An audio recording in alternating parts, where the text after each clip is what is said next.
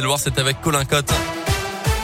Bonjour Colin. Bonjour Mickaël, bonjour à tous. Et à la une de l'actualité, ce matin, trois semaines de procès, un dossier de 23 000 pages et des années d'enquête. Nordal Lelandais sera jugé à partir de lundi prochain devant la cour d'assises de l'Isère à Grenoble. Le trentenaire est poursuivi pour le meurtre de la petite Maëlys enlevée en août 2017 dans le Nord-Isère. Il sera également jugé pour des agressions sexuelles commises sur deux de ses petites cousines âgées de 4 et 6 ans quelques semaines auparavant.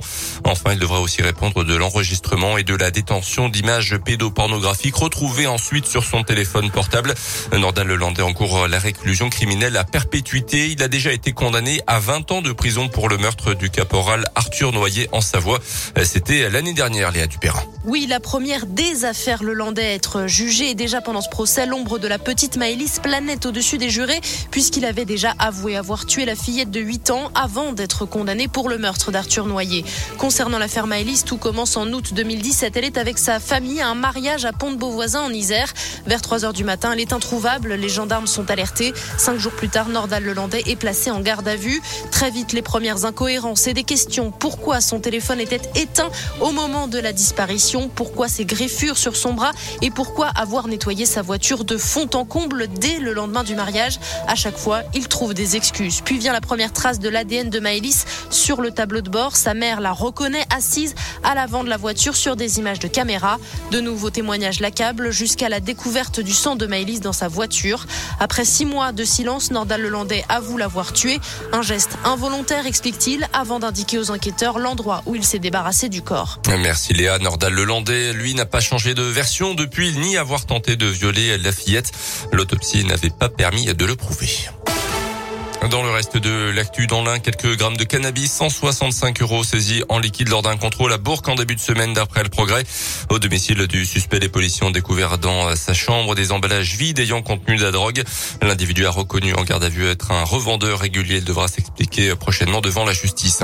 La CGT dénonce des méthodes de management inappropriées dans un supermarché d'Amberieu en budget. Une action était d'ailleurs menée hier devant l'enseigne. Un droit d'alerte a été lancé par un délégué syndical, notamment concernant la situation d'une employé qui dénonce depuis euh, plusieurs semaines le comportement d'une cadre du magasin. La direction a promis l'ouverture d'une enquête. Plus de 150 000 salariés du privé et du public dans les rues de France hier pour réclamer des hausses de salaire. Chiffre donné par les syndicats, ils étaient 89 000 selon le ministère de l'Intérieur, dont 8 800 à Paris, quelques centaines également à Bourg-en-Bresse et Mâcon. Une prochaine manif est déjà prévue la semaine prochaine. Les épreuves du bac vont-elles être reportées, prévues initialement du 14 au 16 mars prochain? Les syndicats d'enseignants rencontre aujourd'hui le ministre de l'Éducation Jean-Michel Blanquer. Les profs évoquent le retard conséquent pris dans les programmes alors que la plateforme d'orientation Parcoursup très décriée a ouvert ses portes la semaine dernière. C'est parti d'ailleurs pour la semaine nationale de l'apprentissage jusqu'au 4 février. Plus d'une vingtaine d'événements en région euh, du coaching individuel aux réunions collectives en établissement scolaire, des ateliers ludiques aux escape games en ligne. Euh, ça se passe par exemple au collège de Miribel aujourd'hui, à celui de Saint-Denis-les-Bourgs lundi à la maison familiale les rurales de Pont-de-Vel le 2 février. Et enfin, au lycée Saint-Joseph de Bourg, ça sera jeudi dans la région. On compte un peu plus de 22 000 apprentis. Les sports avec cette grosse surprise en Pro D2 de rugby. Hier soir, la défaite du leader Oyonnax sur le terrain de Colomiers 29-17. C'est la fin d'une série de 10 victoires d'affilée pour les bugistes. Et puis on suivra ce soir à 20h30 la demi-finale de l'Euro. Les Bleus affrontent la Suède. L'autre demi-finale opposera le Danemark à l'Espagne. Merci beaucoup Colin Cotte, 6h33. J'espère